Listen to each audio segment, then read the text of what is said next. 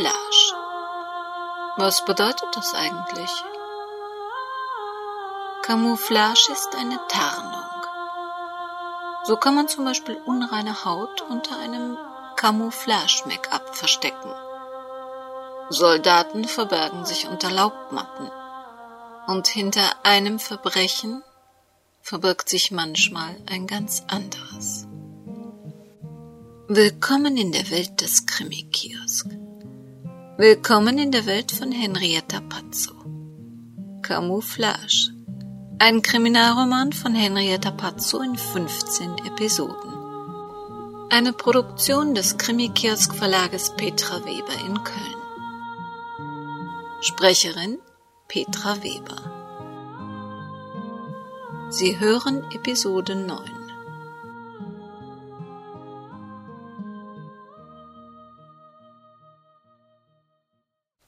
Vom Blitzeis auf den Straßen, dem danach einsetzenden Schneesturm und dem sich daraus entwickelnden Chaos im Berufsverkehr bekam Bruno nichts mit. Er hockte unablässig vor dem Unbekannten auf seinem Sofa und versorgte ihn trotz eigener schmerzender Knie mit Wadenwickeln und fiebersenkenden Medikamenten. Und seine Mühe zeigte Erfolg. Die Körpertemperatur ging bis auf wenige Grad über normal wieder zurück, und der Patient faselte nicht mehr im Fieberwahn. Stattdessen trank er ein Glas Tee nach dem anderen und blickte Bruno stumm an. Bruno blieb von diesem Schweigen unbeeindruckt. Er erzählte Belangloses von sich, seinen Enkeln und seinen Urlaubsplänen für den kommenden Sommer, in der Hoffnung, dass das Eis zwischen ihnen langsam schmelzen möge. Aber ich sage dir, egal wo du Urlaub machst, Hauptsache, du machst dir keinen Stress. Lang geschlafen, lecker essen und abends vielleicht ein Tänzchen. Tango oder Walzer. Na ja, und ab und zu ein wenig Sport, also nichts Anstrengendes, nur ein bisschen Schwimmen oder Wandern zum Beispiel. Dann kommst du wieder in Schwung. Zu Brunos Überraschung bewegten sich die schmalen Lippen im schneeweißen Gesicht seines Patienten. Was mache ich hier?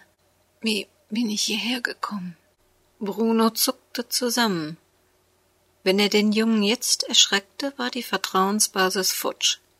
Also erstmal ganz vorsichtig herantasten und keine voreiligen Schlüsse ziehen. Du hast dir in meiner Garage heute Nacht fast eine Lungenentzündung geholt. Deshalb musste ich dich erst etwas aufpäppeln. Aber ich glaube, das Schlimmste ist jetzt überstanden.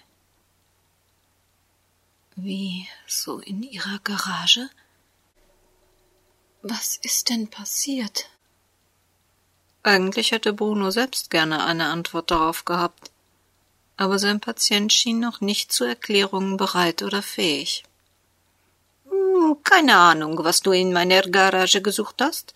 Jedenfalls warst du für eine eisige Winternacht eindeutig falsch angezogen. Das Ergebnis haben wir heute. Fieber und Schüttelfrost. Wo, wo sind meine Sachen? Was ist denn damit passiert? Ah, du warst ganz durchgefroren und verschmutzt. Da musste ich deine Sachen in die Waschmaschine geben. Aber keine Sorge, bis du wieder fit bist, ist alles sauber und trocken. Michael Krüger ließ sich erschöpft wieder auf das Kissen sinken. An irgendetwas musste er sich doch erinnern. Warum gab es nur ein großes Loch in seinen Gedanken?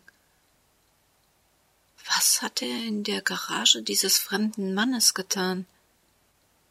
Bevor er weiter in den endlosen Windungen seiner verwirrten Gedanken nach schmerzenden Erinnerungsbruchstücken suchen konnte, fiel er in einen tiefen, traumlosen Schlaf. Bruno hatte den Mann auf seiner Couch belogen so gern er ihm helfen wollte, aber seine Kleidung konnte er nicht waschen. Man kannte das schließlich aus einschlägigen Filmen. Spuren durften nicht vernichtet werden. Immerhin konnten Spuren einen Verdächtigen nicht nur belasten, sondern auch entlasten, je nachdem, was man fand. Und diese Chance wollte er dem Jungen nicht zerstören. Um nichts zu vernichten, sammelte Bruno die mit Blut verschmierte Kleidung in einem blauen Müllsack in seinem Schlafzimmer. Für den Fall, dass ein Gast was zum Anziehen brauchte, legte er ihm ein Sweatshirt und eine Jeans seiner Enkel zurecht. Spätestens morgen musste eine Entscheidung getroffen werden, wie die Polizei informiert würde. Bruno ahnte, dass Barbara in ernste Schwierigkeiten kommen konnte, wenn herauskam, dass sie von seinem polizeilich gesuchten Schützling wusste. Das konnte er nicht riskieren.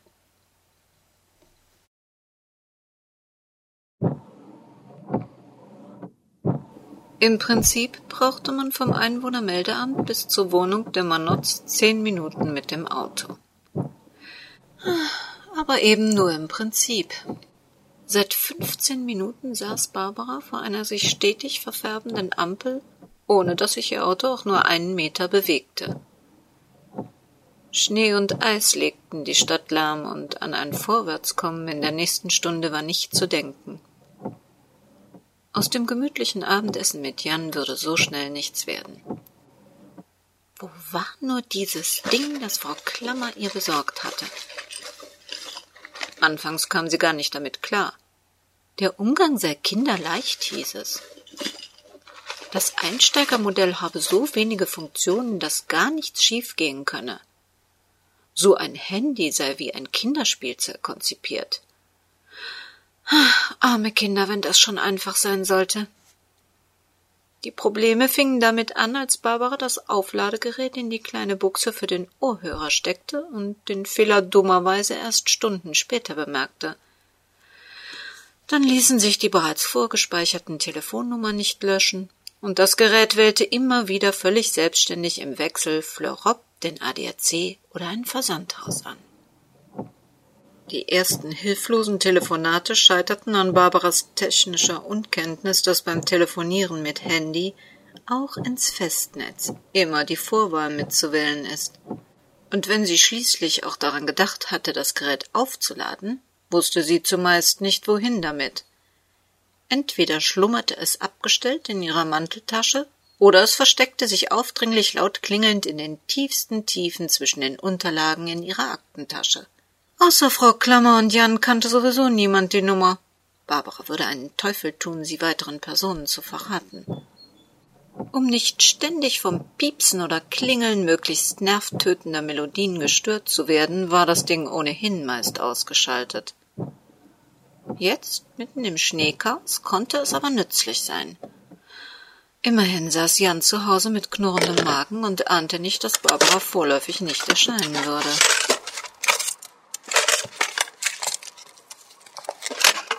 Im Handschuhfach wurde sie endlich fündig.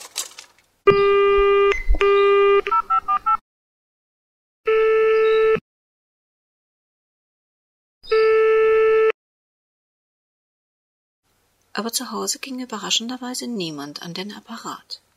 Als nächstes wählte sie die Nummer, die man ihr im Einwohnermeldeamt mitgegeben hatte. Schon nach dem ersten Klingeln meldete sich eine jugendliche, schläfrige Frauenstimme. Ralf Kogge? Barbara Manott, ich bin Rechtsanwältin. Ist Herr Kogge da? Moment. Kogge, was gibt's? Man hat mich beauftragt, Ihren Freund Michael Krüger zu vertreten. Mein Name ist Manott. Ich müsste mich kurz mit Ihnen unterhalten. Was heißt Mann? Außer mir hat Michael keine Freunde und soweit ich weiß, ist seine Mutter tot. Sind Sie so eine sensationsgeile Fernsehtussi, die mehr über das grausame Ungeheuer erfahren will, das seine Mutter erschlagen hat? Würden Sie dann mit mir reden? Nein, ich rede überhaupt nicht mit Ihnen. Die Verbindung war unterbrochen und die Ampel wechselte zum hundertsten Mal von Rot auf Grün. Kein Fahrzeug bewegte sich. Zu Hause meldete sich immer noch niemand. Konnte die Lehrerkonferenz so lange dauern? Barbaras Gedanken wanderten zum Chaos in ihrem Büro. Morgen würde sie der Malerfirma Dampf machen. Auch wenn im Moment zum Glück nicht so viel los war in ihrer Kanzlei, musste sie sich doch bald wieder um ihre Mandanten kümmern können. Der Zettel mit der Telefonnummer von Ralf Kogge lag zerknüllt auf dem Beifahrersitz. Die Adresse war gar nicht so weit entfernt. Kurz entschlossen parkte Barbara ihr Auto am glitschigen Straßenrand und kämpfte sich zu Fuß schlitternd durch den stärker werdenden Schneewirbel. Nach dreißig feuchtkalten Minuten stand sie vor einem heruntergekommenen Altbau mit zerfledderten Klingelschildern. Laut handschriftlichem Klingelschild wohnte Ralf Kogge im dritten Stock. Barbara stieß die offene Eingangstür vorsichtig auf und betrachtete das muffige Treppenhaus. Jahrelanger Kochdunst und der Mief ungelüfteter Kellerräume vermischte sich zu einer stickig dichten Atmosphäre. Von den Wänden rieselte farbloser Kalk. Ehemals prachtvoller Stuck bröckelte herunter und bildete eine dünne Schicht auf dem ungeputzten Steinboden. Die steinernen Treppen bogen sich steil durch das alte Gebäude. Das Holzgeländer klebte.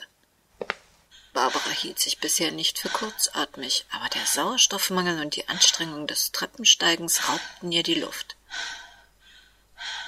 Im dritten Stock zeugte ein selbstgemaltes Pappschild auf einer in der Farbe nicht mehr definierbaren Holztür von seinem Bewohner.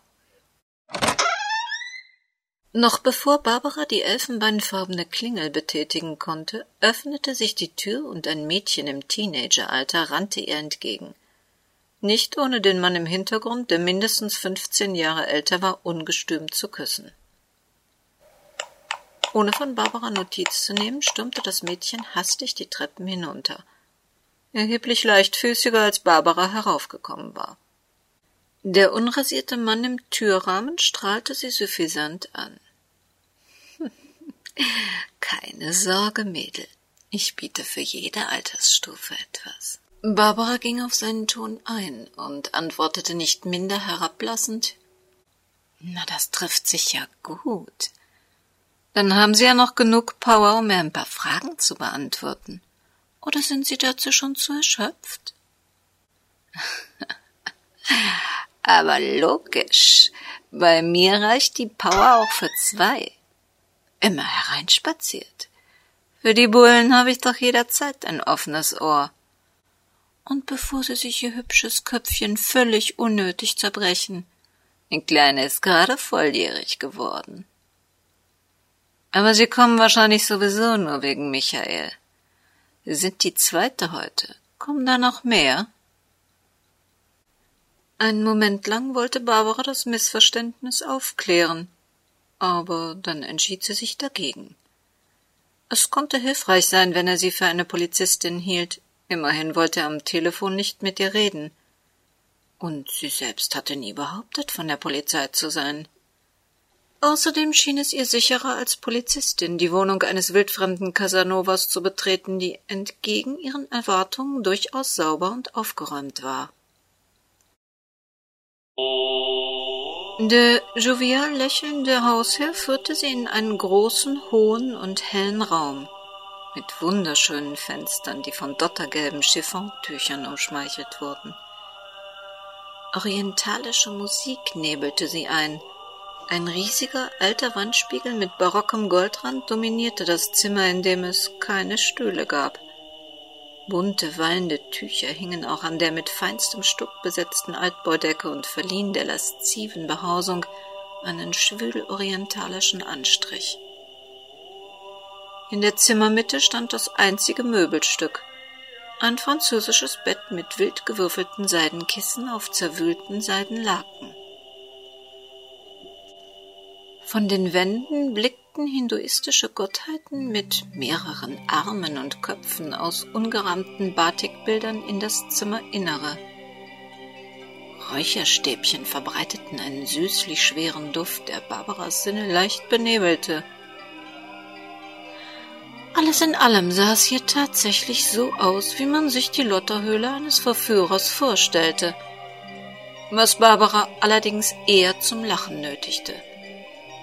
Mit einer einladenden Geste deutete Ralf Kogge, der lässig ein weißes, weites Leinenhemd über einer verwaschenen Jeans trug, auf das farbige Kissengemisch seines Bettes. und forderte Barbara erfolglos zum Sitzen auf. Ihr Kollege heute Mittag wollte auch lieber stehen. Merkwürdig. Ist doch gemütlich hier. Was wollen Sie denn jetzt noch wissen?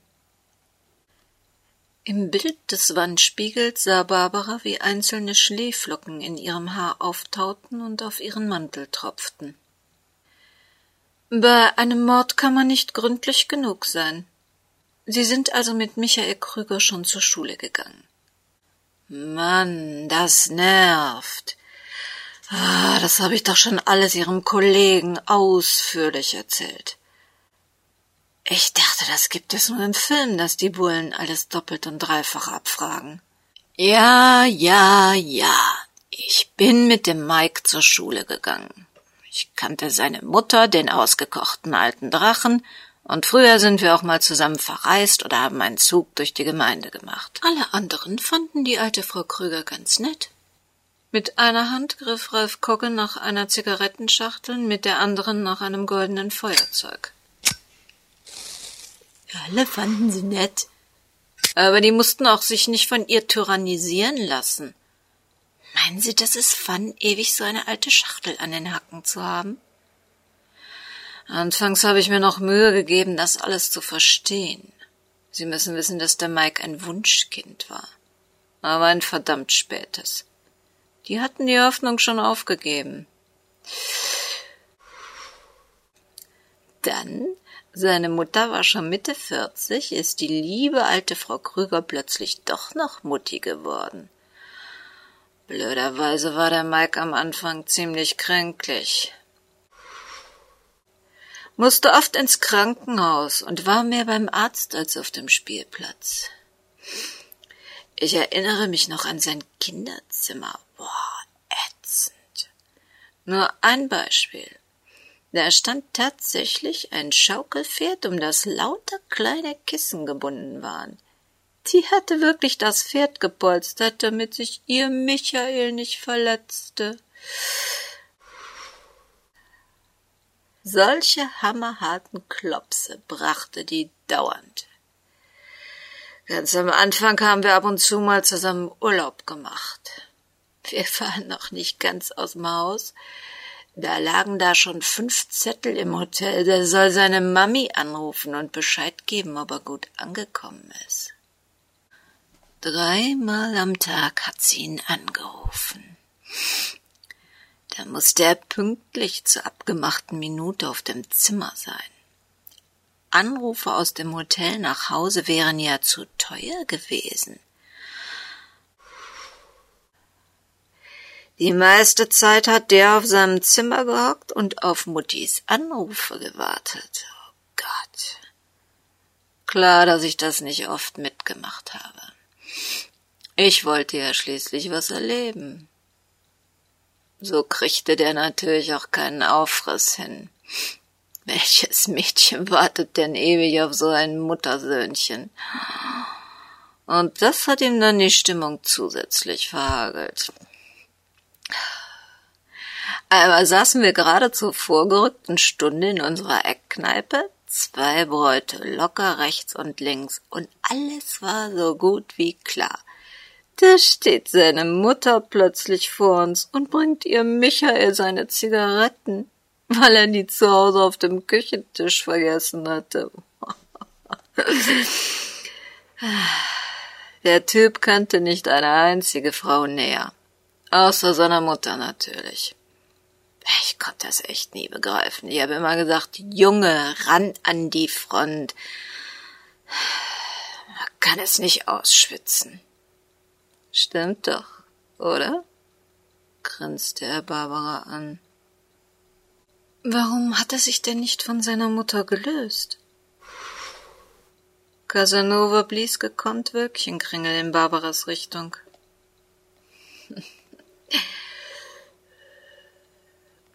Das war nicht so einfach. Er sagte immer, er will nicht mit dir streiten. Tatsache war, dass sie ihn erpresste. Wenn es nicht so lief, wie sie wollte, griff sie sich geschickt ans Herz. Und guckte schmerzverzerrt. Alles Masche, wenn Sie mich fragen. Das habe ich auch dem Mike immer wieder erklärt. Er hockte abends vor dem Fernseher und kontrollierte, wann er aus der Kneipe kam. Und wehe, das schien ihr zu spät. Dann ging es ihr am nächsten Morgen schlecht. Herzschmerzen und so.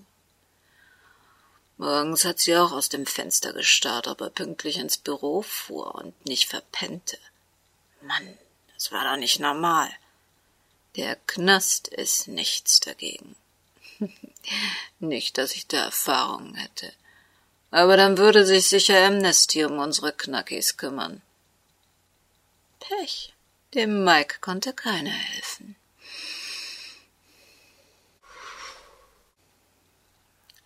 Mit Mutti Klamotten kaufen gehen, das war seine einzige Abwechslung. Sie ahnen nicht, wie viel unnützen Plunder der in seinem Schrank hortete. Für jedes alberne Event hatte der den richtigen Fummel, wie ein Mädchen. Der wäre fürs Cricket, Tennis oder Segeln perfekt präpariert gewesen. Nur durfte er nicht mal Fußball spielen. Da könnte man sich ja verletzen. Er sonntags fein gemacht auftauchte, verrieten schon seine Klamotten, was er plante oder wohin er wollte. Dazu benutzt er so affige Sätze wie Oh, ich geh mich nur mal kurz frisch machen. Oder sollen wir erst eine Kleinigkeit essen? Mann, Sie können sich die anderen Kumpels vorstellen. Die haben gegrölt ohne Ende. Manche dachten, Mike wär schwul.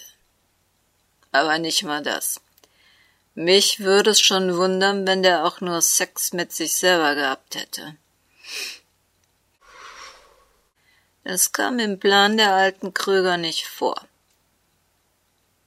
Aber einmal hatte Mike eine richtig süße Maus an der Angel. Ines hieß sie. Hatte ich ihm ehrlicherweise nicht zugetraut. Und der Hase war ganz verrückt nach Mike. Mann, und dann kam wieder so ein super Spruch von seiner Mutter. Von einem schönen Teller isst man nicht. Mann, die hat ihm allen Ernstes eingeredet, dass ein hübsches Mädel nichts für ihn wäre. Die Hübschen dürfe man sich angucken, aber die Braven könne man heiraten. Mann, wer will denn schon eine Brave? Und wieso gleich heiraten? Aber damit hat sie ihm alles versaut. Und der wollte ja keinen Stress mit seiner Alten. Also hat er die Maus sausen lassen. Schön blöd. Ein bisschen Bequemlichkeit war natürlich auch dabei. Ich meine, wo findet man heute schon eine Frau, die einem alles hinterher schleppt und jeden Dreck wegmacht? Ich persönlich stehe auf solche Hausmütterchen nicht. Bei mir muss keine spülen oder putzen. Kann ich alles selbst. Bei mir kann man sich auf das Wesentliche konzentrieren. Ein unverschämt breites Grinsen begleitete seine Worte.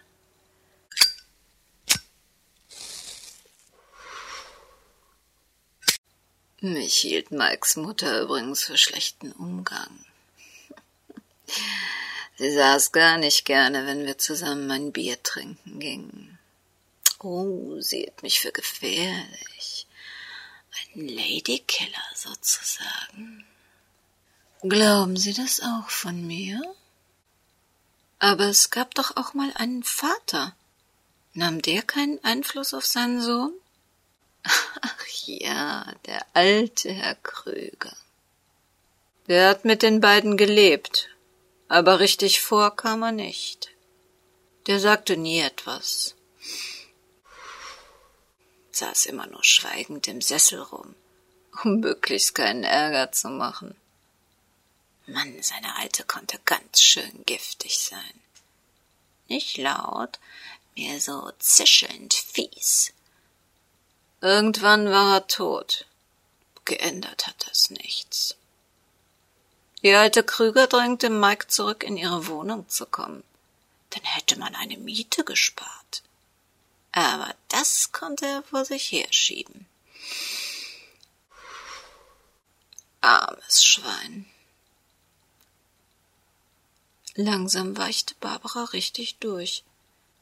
Der Schnee schmolz in der Wärme des schwülen Zimmers. Auf dem Parkett vor ihren Füßen bildete sich eine glitzernde Wasserpfütze. Dann vielen Dank für Ihre Hilfe. Verstehe. Frau Kommissar muss wieder auf gefährliche Verbrecher jagen böse Jungs aufscheuchen und einsperren. Sie sehen zu viele schlechte Fernsehserien. Wie kommen Sie übrigens darauf, dass ich Kommissarin bin? Ich bin Anwältin. Und ich sorge dafür, dass selbst die bösen Jungs gerecht behandelt werden. Einen schönen Abend noch. Flugs verließ Barbara das Zimmer und stapfte Richtung Flurtür. Für eine Diskussion, wer dieses Missverständnis provoziert hatte, wollte sie keine Zeit verschwenden. Doch noch bevor sie die Wohnungstür erreichen konnte, hielt Ralf Kogge sie am Arm fest. Sein zynischer Ton und sein unverschämtes Grinsen waren verschwunden. Ah, wenn das stimmt, dann helfen Sie Mike bitte. Er braucht Hilfe. Er hat außer uns niemanden. Hatte Barbara diesen Satz nicht schon einmal gehört? Sie hörten Episode 9 des Kriminalromans Camouflage von Henrietta Pazzo. Eine Produktion des Krimi-Kiosk-Verlages Petra Weber in Köln. Machen Sie mit bei unseren Sendungen und geben Sie uns und unseren Hörern doch mal einen telefonischen Tipp, welchen Sie für den besten Krimi halten. Oder was zurzeit einfach Ihr Lieblingskrimi ist. Wie das geht, erfahren Sie auf unserer Webseite unter www.krimikiosk.de. Klicken Sie auf den Bereich Podcast und da finden Sie einen Link Ihr Hörertipp. Dort können Sie sich auch in unser Benachrichtigungsformular eintragen oder Sie stöbern ein bisschen in unserem Shop. Und falls Sie selbst eine Webseite betreiben, dann klicken Sie doch mal auf Hörerwelten. Tragen Sie einen Link zu Ihrer Seite ein und lassen Sie uns und unsere Hörer wissen, womit Sie sich so beschäftigen und wie es in Ihrer Welt aussieht. Vergessen Sie nicht, passen Sie gut auf sich auf. Wir wissen schon, das Leben kann sehr kurz sein.